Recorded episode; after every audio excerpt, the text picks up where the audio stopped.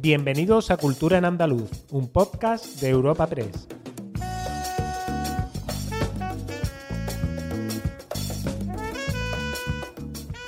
Os damos la bienvenida a una nueva entrega de Cultura en Andaluz, el podcast de Europa Press Andalucía, en el que cada semana presentamos las novedades culturales más destacadas.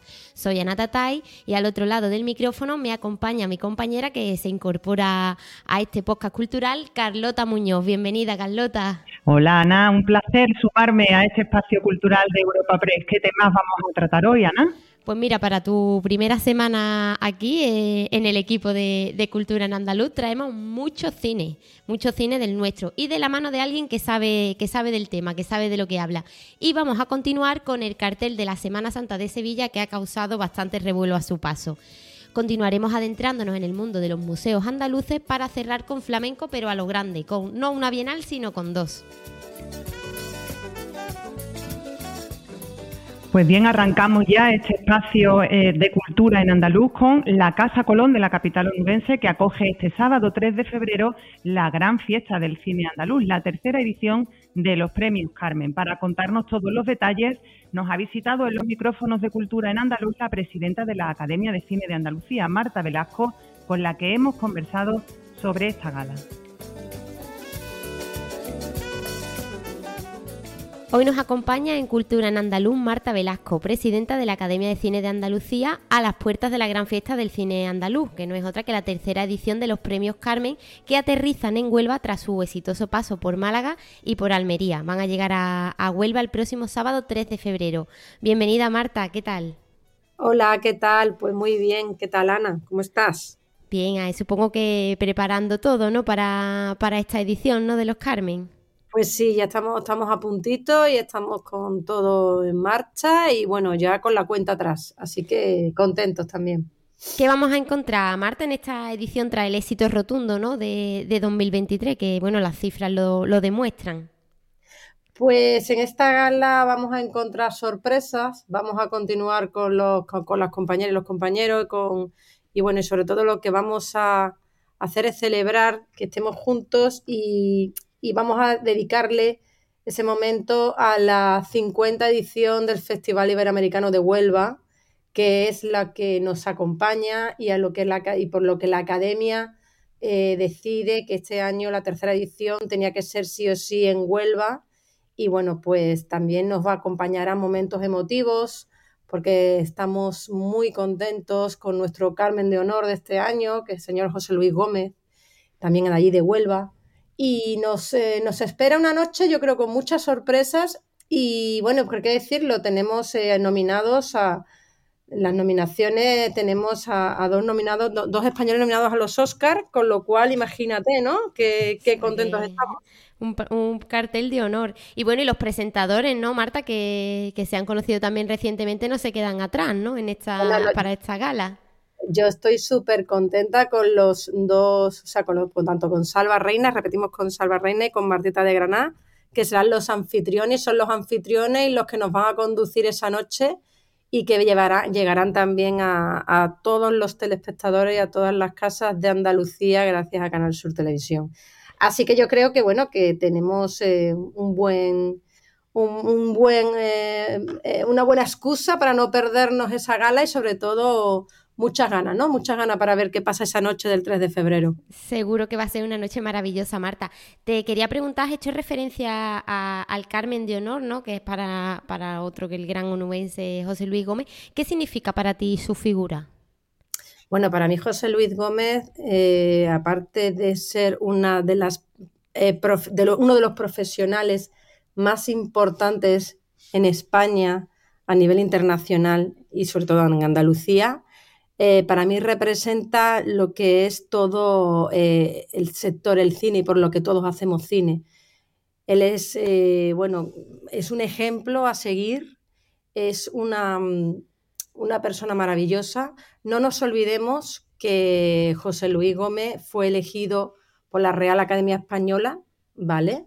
Que forma parte de esta gran familia del cine andaluz, que es miembro de honor de la Academia de las Artes Escénicas de España, que también tiene la medalla de Andalucía y que creo que él sea el premio de honor de este año nos tiene que mm, llenar de orgullo. Y bueno, em, yo como presidenta, cuando la llamé y le ofrecimos, o sea, le ofrecimos el premio, le dije que era una, una, algo que teníamos desde la Junta Directiva, que, que teníamos, o sea, que para nosotros era un honor que él pudiera aceptar el premio. Sí. Estaba emocionadísimo primero porque era su tierra y segundo porque que la cultura y la industria y el cine se acuerden y estén con él, pues Claro. se le estaba agradecido. Además, Entonces, eso que, que es su tierra, que es doble homenaje, ¿no? Porque- exacto. Y sobre todo que no nos olvidemos que, bueno, hay una cosa muy importante, que José Luis Gómez fue el primer actor español que consiguió eh, su- el premio a mejor actor en el Festival de Cine de Cannes en 1975 con la película de Ricardo Franco, eh, Pascual Duarte, porque él era Pascual Duarte. Entonces, eh, es el reconocimiento que tiene este señor, el, eh, el, el, el- el orgullo de que pueda tener ese premio de la academia, pues imagínate, ¿no? Que tenemos que estar muy contentos del premio Sí. de honor. Desde luego, Marta, que es un, un premio de honor con, vamos, con todas las letras. Marta, te quería preguntar también, además de presidenta, ¿no? De, de dirigir la Academia de Cine de Andalucía, eh, trabajas como productora en Alaram Film, ¿no? Que En Aralan. Aralan. Films. Aralam, Aralam Films. ¿Por qué Sí. elegiste este camino? ¿Qué, qué te sedujo del camino, ¿no? De la producción. Y cuéntanos un poquito también en qué consiste, en qué consiste este trabajo, ¿no? Que muchas veces se habla producción o productora, tal, pero, pero cuéntale un poco a nuestros oyentes qué es, en qué consiste este, esta profesión. Pues mira, yo monté Aralan, o sea, yo fundé Aralan con Gonzalo Vendala en el año 2004 y yo previamente venía de, de haber hecho, o sea, yo, yo soy licenciada en filología inglesa y yo venía de haber estudiado en Inglaterra y entonces pues yo estudié, hice un curso allí también de cine y a partir de ahí, pues cuando vine a España, estuve trabajando en una, de productora en una radio y entonces, curiosamente, yo empecé como trabajando de productora en una radio, aunque terminé mis estudios. Y, y bueno, a partir de ahí conocí a Gonzalo Vendala y a partir de ahí empezamos a, a montamos, montamos Aralan Films. Entonces, eh, el trabajo de productora es un trabajo invisible, es un trabajo que no se ve, pero es el trabajo que empiezas de, con la semilla del proyecto hasta que haces el guion, hasta que llegas al estreno de la película. Y claro, acompañas después- todo el tiempo, ¿no? El proyecto, todo el tiempo, a nivel creativo y a nivel financiero. Y tal es así que mm, eh, todo tiene que ir ligado uno con una cosa con la otra. De hecho, eh, hay veces que la par- hay veces que te pesa más la parte financiera que la parte creativa. Y incluso hay veces que, que llega un momento en que las otras se tienen que compensar ambas. De todas maneras, te cuento, es un proceso que puede durarte entre dos, tres años como poco. Eh, entonces, la implicación que tienes con el director, la directora, los guionistas, con todo el equipo creativo y con el equipo financiero de una película o de una Sí. serie, eh, pues haces que tenga que esas relaciones eh, mm, sean, eh, tienes que hacerlas totalmente productivas para que el producto llegue a su fin y porque tú tienes en cuenta que hablas con muchos departamentos y que tienes que prácticamente dirigirla, eres como el capitán o la capitana del barco. Es invisible porque es un trabajo que no se ve. Sí. Tú cuando ves una película ves el trabajo de los actores, de las actrices, de, la- de los directores, de los guionistas, la fotografía, el vestuario, todo, pero no ves el trabajo de la producción. Entonces, eh, es eh, pues digo que es un trabajo invisible, pero es el trabajo que es el corazón también del equipo, es de donde fluye todo, incluso todas las arterias, para que todo llegue a su fin. El que orquesta un poco, ¿no? La, la obra. Exacto, entonces, bueno, tienes mucha responsabilidad porque obviamente todo, la mayor parte, por no decirte gran parte, depende de ti. Y bueno, pero es lo bonito porque realmente después cuando la mayor satisfacción que puedes tener o que yo, por ejemplo, en mi caso tengo, es cuando ves esa obra en la pantalla grande terminada o esa serie y dices, pues, guau, ya, ya, ya y, y sobre todo es cuando eh, te llaman o te escriben mensajes o simplemente bicheas en internet o, o escuchas comentarios y, y entonces eh, evidentemente pues ahí es donde está la satisfacción y donde llega el reconocimiento. Yo reconozco que soy de las productoras que me gusta irme a la sala de cine cuando estrenamos una película y me voy muchas veces un día normal sin que sepan, y ahí, o sea, para hacer como la prueba, ¿no? Como el testeo. Y, ahí se aprende mucho, ¿eh?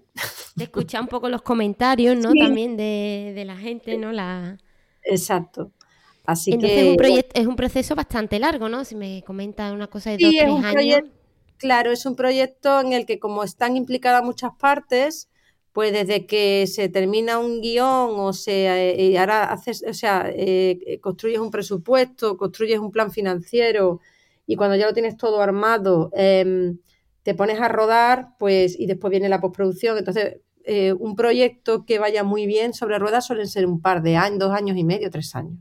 O sea, que tienes que, estar también enganchada, ¿no? Digamos, de, ese proyecto. Te tienes que enamorar, ¿no? De los proyectos porque para acompañarlos durante tanto tiempo Claro, o sea, eh, y de hecho yo tengo una, o sea, yo si no me enamoro del proyecto o desde en Araland, si no nos enamoramos del proyecto, no solemos, no, no, no, no solemos entrar porque te tienes que enamorar, porque es mucho tiempo que pasas, son muchas dedicaciones em, y sobre todo porque es como hacer eh, algo muy meticuloso porque finalmente después lo expones, es un trabajo que expones, entonces son tus tripas, y son tus, esas tripas que tú has ido, o, esa, o ese chaleco que tú has ido tejiendo durante mucho tiempo. Y claro, y después te tienes que exponer a una opinión pública, y cuanto más acorde estés con la opinión, con esa opinión, pues más gratificante es. Claro. Bueno, suena cuanto menos emocionante, ¿no? Eso acompañar un proyecto durante durante tanto tiempo y, parirlo, ¿no? Al final, digamos. Sí, lo exactamente, lo, has, lo has descrito perfectamente y parirlo. Y ya una vez lo pares, pues ya no es tuyo, ya es del público. ya es del público. Ya no es tuyo, yo siempre lo digo, cuando estrenamos una película, bueno, ya no es nuestra, ahora ya es del, del ahora público. Ya es de los demás, ¿no? Y ya es de los demás. Pero bueno, es, algo que dicen mucho los cantantes, ¿no? Los compositores, ¿no? Que, que la canción es suya hasta el momento que, que pasa a manos del público.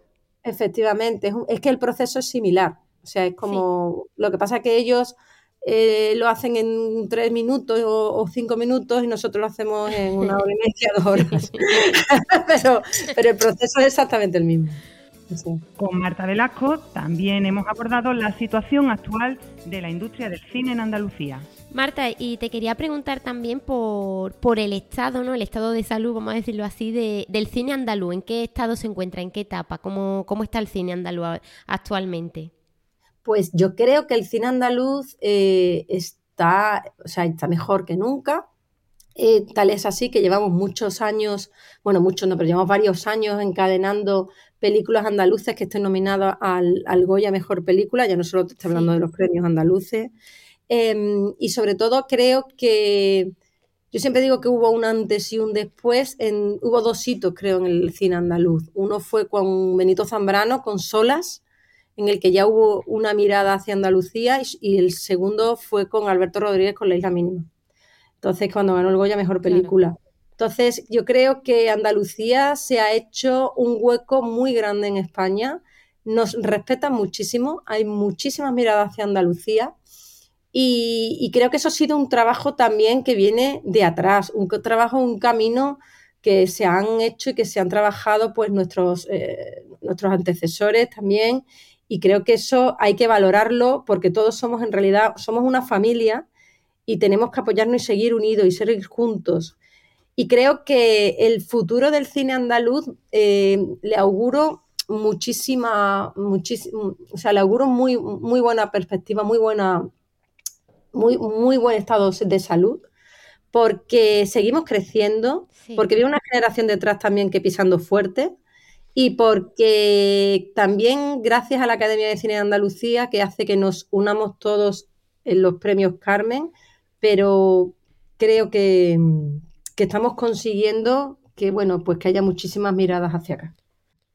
Sí, y acabas de decir una clave por la que te quería preguntar, Marta, que son las nuevas generaciones quizás este impulso, ¿no? Esta, este buen estado del cine andaluz, la, creación de una industria andaluza alrededor del cine, la gente joven, ¿no? La gente que está comenzando en la profesión quizás ya no tenga la necesidad imperiosa de hace unos años de tener que emigrar, ¿no? De salir de la tierra para, para dedicarse a lo que le gusta, en este caso el cine.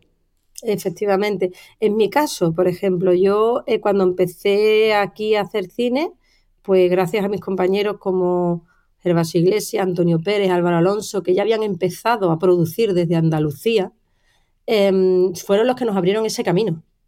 Fueron los que nos abrieron eh, ese camino que era tan complicado que parece que para hacer una película antes te tenías que ir fuera de Andalucía o tenías que ir a Madrid o a Barcelona. Y fueron ellos los que empezaron a sembrar ese camino.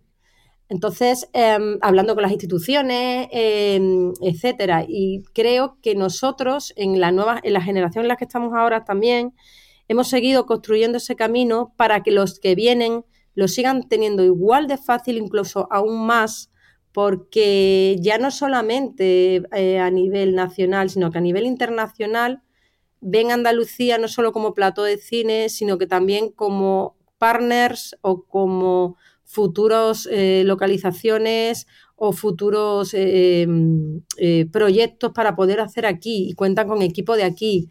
Entonces, eso creo que es, lo como te decía antes, forma parte del trabajo que se lleva haciéndose durante muchos años y lo que mejor podemos hacer es para las siguientes generaciones dejarle eso bien sembrado, que ellos sigan construyendo y por supuesto que tengan su Academia de Cine de Andalucía y que sigan eh, para adelante. siempre. Exacto. Pues Marta, para, para, finalizar, que ha sido un placer hablar contigo, pues mira, te quería preguntar ya una cosa más, más distendida. Normalmente cuando entrevistamos a algunos escritores, pues preguntamos por su libro de cabecera o su, su fragmento de cabecera de un libro. Pues a ti te va a tocar película. Eh, ¿Qué película recomendarías a... ¿Cuál es tu película de cabecera o tu escena del cine de, de cabecera? Bueno, no a mí te me cansas de ver. Sí, yo me, bueno, yo, yo soy muy, tengo mucho, tengo varias, ¿eh? tengo muchas películas de cine y de cine de cabecera, pero eh, ahí me has pillado, ¿eh? porque ahora mismo no sé cuál, cuál decirte así como, no sé.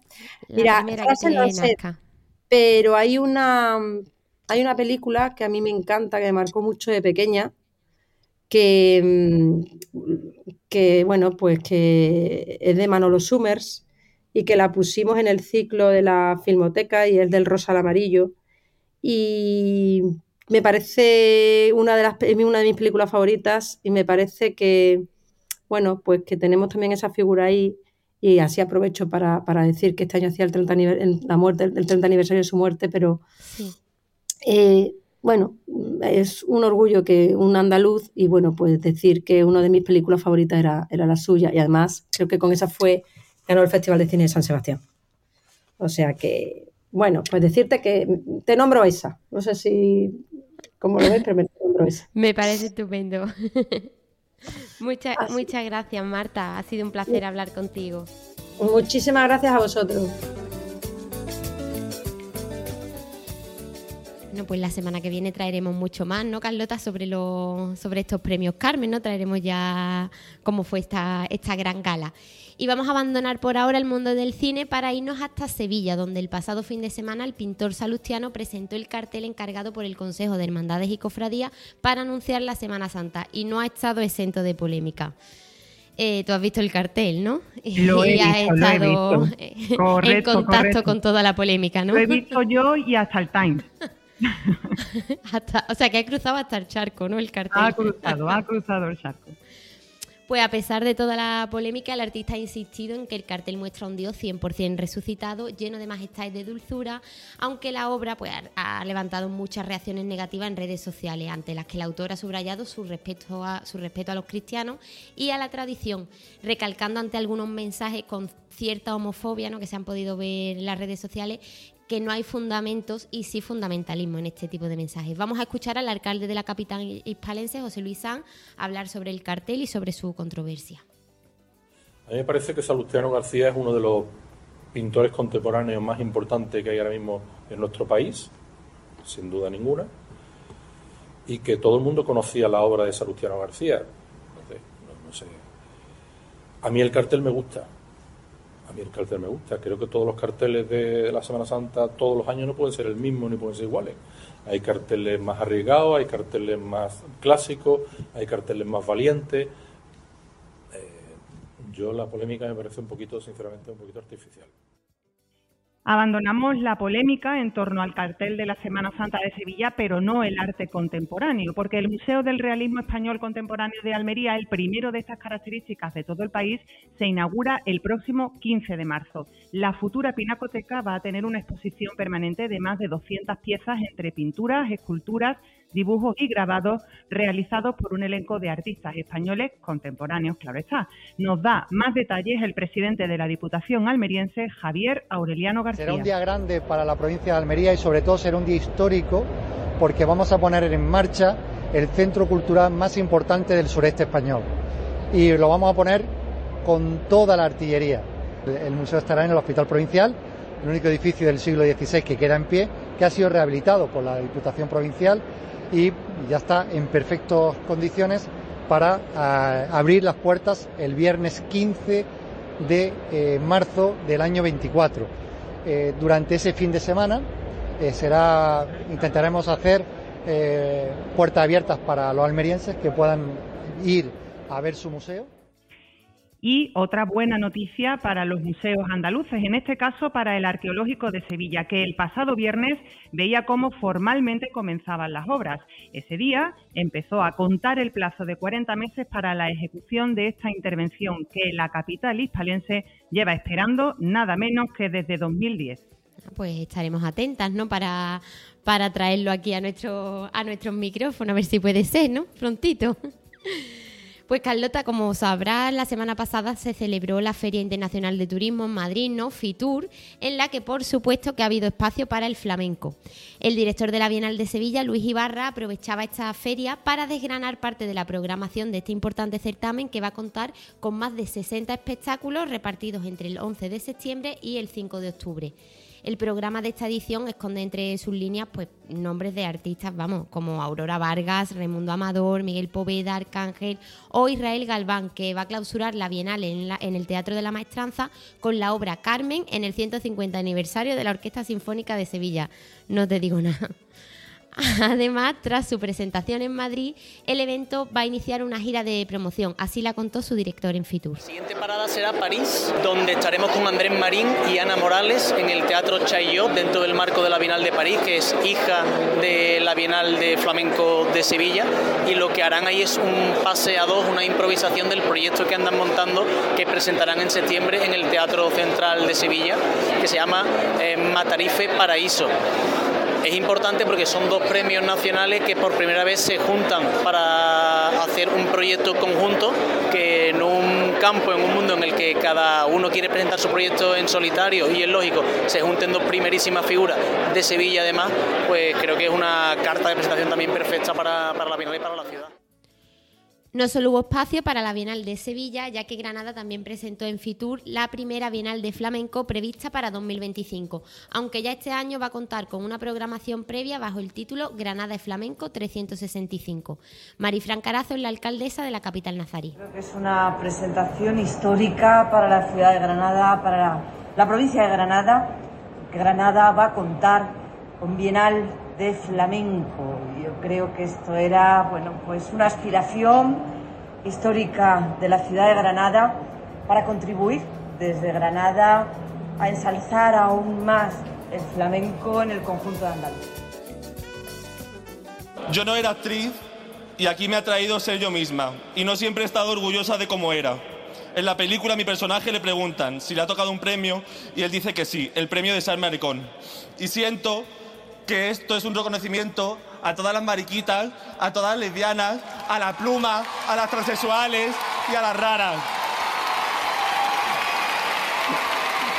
Me encantaría que esto se tradujese en trabajo y, y esos maricones, que la gente que hace cosas, que me llaméis porque tengo muchas ganas de trabajar y de seguir aprendiendo. Muchísimas gracias. Pues con toda esta declaración de intenciones, la Dani puso el acento andaluz en los premios Feroz en los que recibió el galardón a mejor actor de reparto por su papel en la película Te estoy amando locamente, con la que también opta al Goya a mejor actor revelación. A ver si puede ser, ¿no? Y pone también el acento andaluz en, la, en los Goya, que también queda un poquito. Pues vamos a pasar ahora, como siempre, a ofreceros algunos planes para los próximos días.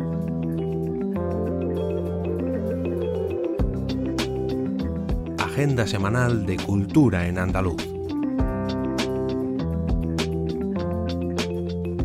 Empezamos este jueves, por ejemplo, que se inaugura en Vélez Málaga la exposición Los hijos de Atenea del pintor local Javier Navarta en homenaje póstumo al creador, fallecido a los 58 años cuando preparaba esta misma muestra. De hecho, se puede visitar en la sala El Pósito hasta el 3 de marzo. Y nos vamos ahora a la capital malagueña, concretamente a la Factoría Echegaray, que estrena el próximo miércoles 7 de febrero Mal Olor. Es una obra en la que el director de escena, Piñaki Gómez, va más allá de lo inquietante al presentar una crónica de una descomposición a partir del texto de Gracia Morales. Y en Granada, el Teatro Alhambra pone en escena este viernes y sábado Menosprecio de Aldea, una obra que relata la historia de Marcos, un exitoso empresario que regresa a su pueblo natal para emprender un nuevo y lucrativo negocio. Pasamos ahora al plano musical. Mar Seguí visita este fin de semana nuestra comunidad con un concierto el viernes 2 en la sala Custom de Sevilla y el sábado 3 en la sala El Tren de Granada. El Manhattan Tour de la mítica banda Café Quijano pisará el escenario del Teatro Infanta Leonor de Jaén este viernes a partir de las ocho y media de la tarde. Y Torremolinos da este jueves el pistoletazo de salida a la temporada festivalera que tanto nos gusta con el Rocking Race Jamboree, que es un evento que inundará la Costa del Sol de Sweeney Blues hasta el próximo domingo 4 de febrero. Y cerramos esta agenda cultural con el mexicano Javier Camarena, que actuará este sábado 3 de febrero a las 8 de la tarde en el Teatro de la Maestranza de Sevilla, presentando su último álbum, Soño.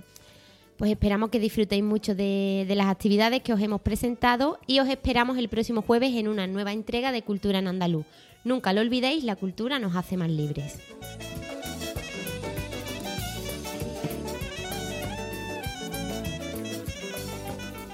Despedimos esta entrega de Cultura en Andaluz invitando a todos nuestros oyentes a descubrir el resto de episodios de este podcast, así como todo el catálogo de programas de nuestra red a través de europapress.es barra podcast. Recuerda que además todos ellos están disponibles en las principales plataformas de podcasting.